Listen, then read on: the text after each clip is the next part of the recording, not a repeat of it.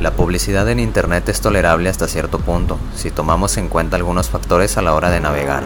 Por ejemplo, que los anuncios no ocupen toda la pantalla, que no abran pestañas o pop-ups, que no se encuentren en medio del contenido que se está visualizando, sin olvidar que no invadan nuestra privacidad.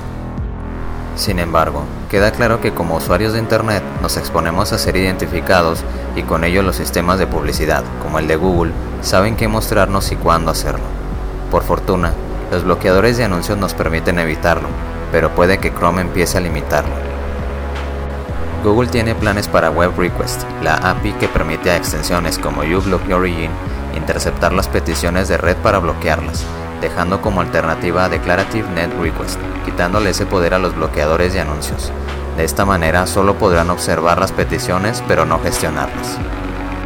Chrome sería el único capaz de gestionar las peticiones de red, lo que da para pensar que Google quiere tener el control de cómo se bloquea la publicidad en Internet porque, al fin y al cabo, es su principal fuente de ingresos.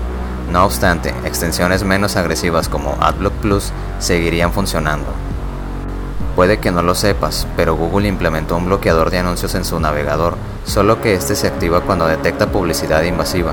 La idea era beneficiar a los usuarios en cuanto a privacidad, seguridad y rendimiento ya que este tipo de extensiones utilizan muchos recursos para funcionar. En resumen, los bloqueadores de anuncios agresivos no funcionarán más en Chrome y el navegador será el único que podrá gestionar este tipo de bloqueos, además de permitirle a Google recopilar los datos que se bloquean, información que le sería demasiado útil para su negocio.